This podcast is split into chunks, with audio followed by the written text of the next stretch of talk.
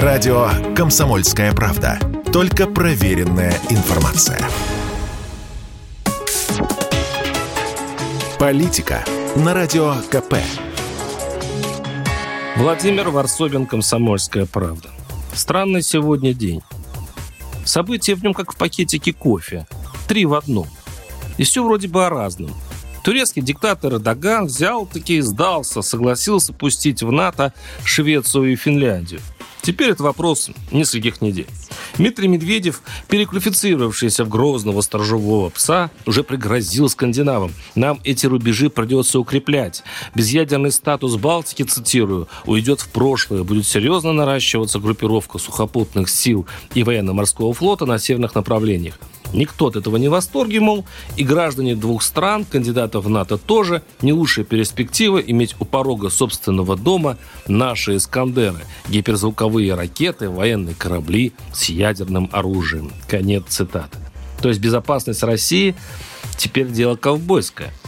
Кто первым вытащит револьвер, чтобы уложить врага, тот больше безопасности. И тут, как назло, новость из мира менее кровожадного, даже наоборот бухгалтерского. «Газпром» и «Сбербанк» отказались платить дивиденды акционерам. Теперь планы у государства забрать излишки денег в казну. С дивидендами пришлось бы делиться с миноритариями, а так деньги просто планируется переместить в бюджет, который верстается аварийно. Бюджет этот теперь как срочная возводимая крепость перед неизбежной войной. Экономисты вообще подозревают, что потихоньку Россия встает на мобилизационные рельсы, Хотя пока сейчас в правительстве идет спор между теми романтиками, кто еще надеется на НЭП, предпринимательство и оживление мирной экономики, ну и теми, кто смотрит жестко по-военному правде в глаза. Акции «Газпрома» рухнули до 20%, торги на бирже пока прекращены, и все замерли. Что будет дальше? А тут еще одна новость. Российские военные ушли с острова Змеиный. Объявлено, что в знак доброй воли, как когда-то из-под Киева. Но военные аналитики опять-таки утверждают, что шаг вынужденный, что без наземной операции под Одессой удерживать Змеиный дальше уже невозможно.